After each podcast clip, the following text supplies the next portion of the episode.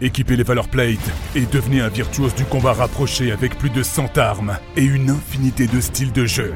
Explorez les forêts pourpres, contemplez l'océan céleste et décimez vos adversaires dans l'univers éblouissant d'Aperion pour accéder à la gloire dans Godfall. Disponible maintenant sur PlayStation 5. Il faut apprendre à s'adapter à l'environnement et pas attendre que l'environnement euh, bah, s'adapte à notre handicap, quoi. S'adapter. Pour Flore c'est un verbe qui se conjugue au quotidien. Il y a quelques années, cette mère de famille de 49 ans a eu un accident de voiture. Elle est depuis tétraplégique et se déplace en fauteuil roulant dans sa petite maison d'Orvaux au nord de Nantes. Un logement mal adapté pour son handicap, mais accessible. Et puis, il y a quelques mois, sa propriétaire décède. Flore doit quitter sa maison. Début de la galère, elle passe plusieurs appels aux offices HLM, écrit des courriers aux mairies, contacte des associations. Quatre mois de recherche sans succès. Voici son témoignage recueilli par Sacha Martinez. Je suis tétraplégique suite à un accident de voiture qu'un garagiste m'avait prêté. Une voiture qui était pas en état, malheureusement. Et donc, euh, lors d'un trajet où j'emmenais mon fils à l'école, j'ai perdu le contrôle du véhicule, tout simplement. Je roulais pas vite, hein, j'étais à moins de 70.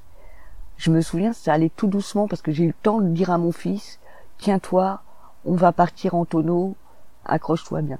Je sais pas combien on a fait de tonneaux, je me rappelle pas, mais dans le dernier tonneau, en fait, euh, bah, j'ai pas réussi à me tenir au fauteuil, et donc j'ai été projeté dans la carrosserie, et donc euh, ce qui a causé euh, une fracture de mes cervicales C4 C5 avec une euh, une section de la moelle épinière.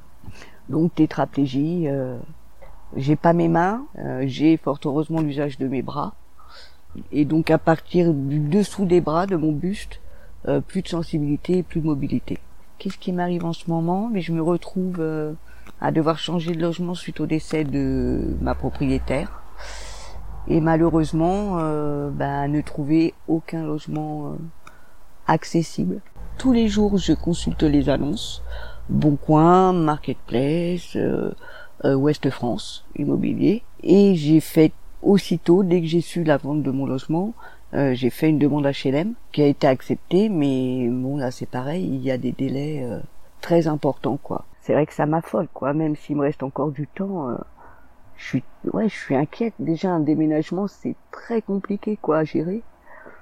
Donc déjà ça c'est un stress et quand en plus vous savez pas où vous allez vous poser, je vous dis ça joue sur tout, ça joue sur la santé, ça joue sur là, sur votre force, euh, sur votre motivation, quoi. Et encore, j'en ai, moi, je vous le dis. Hein. Ma prochaine démarche, si j'ai pas de réponse à mes courriers, c'est aller faire des sittings dans les mairies, quoi.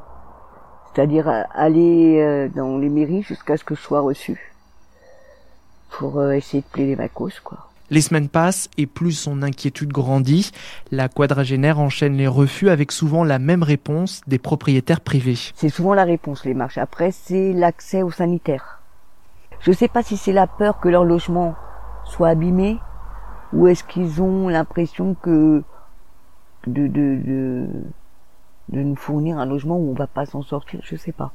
Je sais pas. Euh, parce que euh, ils, ne rencontrent, ils me rencontrent même pas. Donc vous voyez, je dis tétraplégique. Il y a tellement de, de, de tétraplégies différents. Euh, mais on me donne même pas l'occasion de visiter ou de montrer ce dont je suis capable me laisse même pas la possibilité de montrer que je peux ouvrir une porte. Hein. Je peux faire plein de choses, quoi. Alors, c'est vrai, je les fais pas à la même vitesse que les autres. Souvent, euh, mon ami, mon compagnon me dit, euh, ah, mais euh, il veut faire à ma place parce que je suis lente, vous Mais quand je lui dis, c'est pas grave. Moi, mon handicap fait que ça va me prendre 10 minutes, quand toi, ça te prendra 2 minutes. Mais je veux le faire. La mairie de sa commune a bien reçu sa demande mais ne dispose d'aucun logement adapté à son handicap. Aujourd'hui, Flore vit avec la peur de finir à la rue ou de devoir retourner chez ses parents âgés de 80 ans. Alors pour éviter d'en arriver là, Laure Valtez est prête à faire des compromis, quitte à accepter un logement où elle n'aurait pas accès à la douche. Selon nos handicaps, on n'a pas forcément besoin de l'accès au sanitaire. Quoi. Euh, bon, moi je me suis... Euh, fait à l'idée que ma toilette se faisait au lit. Hein. Et puis, euh, bah, je vous dis, il faut être ingénieux. Moi, par exemple, si je veux une douche, bah, j'attends l'été, puis je prends mon jet d'eau, quoi. C'est bête, mais c'est comme ça qu'on fait. Ou alors, je profite euh, d'hospitalisation pour euh, accéder aux douches de l'hôpital. Il faut apprendre à s'adapter à l'environnement hein, et pas attendre que l'environnement bah, s'adapte à notre handicap, quoi. C'est un peu ce que nous apprend les ergothérapeutes pendant notre hospitalisation, c'est-à-dire à adapter l'environnement euh, enfin, à nous adapter à l'environnement en créant des objets euh, qui nous permettent euh, d'ouvrir les portes. Vous voyez, pour mon portillon, j'ai un crochet que je lance comme une canne à pêche, et puis bah du coup, je peux ouvrir mon portail. pour tout ce qui tombe par terre, j'ai un bâton avec des aimants. Faut se débrouiller. Hein. Je propose même aux propriétaires privés la possibilité d'utiliser mes aides MDPH pour améliorer le logement euh, s'ils le souhaitent, quoi. Même si je suis qu'en location et que je risque de perdre après les aménagements, quoi. Un parcours du combattant pour trouver un logement. Flore n'est pas la seule dans ce cas. Au travers de son histoire, elle veut alerter sur la situation des personnes tétraplégiques et du manque d'accompagnement. Pendant les trois ans d'hospitalisation, on est bien suivi, mais par rapport à nos opérations, voyez. Mais notre vie, euh, on, on nous aide pas là-dessus, quoi, sur euh, justement s'adapter à une nouvelle vie, quoi. Je vois à Saint-Jacques, il y a un appartement thérapeutique qui est super bien fait, dans lequel on peut justement euh, apprendre à réapprendre à faire notre machine. Enfin, euh, en trois ans, j'ai dû avoir deux fois l'autorisation d'y aller. Et je vois par exemple, il y avait une machine à laver. Je leur disais tout le temps, pourquoi vous ne laissez pas accéder le week-end à cet endroit pour nous permettre justement de nous réapprendre à utiliser une machine à laver, faire notre linge. Non, on devait aller au lavomatique en face, qui avait trois marches. Enfin, euh, on pouvait pas y rentrer, quoi, de toute façon. Vous voyez? Faut être ouvert, faut pas être euh, susceptible. C'est vrai que là, j'en fais appel, je fais appel un peu à la solidarité. Mais bon, moi, c'est un petit peu comme ça que je vis. Hein je pense qu'on doit quand même tous s'entraider. Et compte tenu du contexte actuel, si la solidarité, elle est pas elle est pas là, bah, je sais pas ce qu'on va devenir. Hein. Le combat de Flore Chenet pour accéder au logement n'est pas terminé. Elle espère que son témoignage fera bouger les lignes.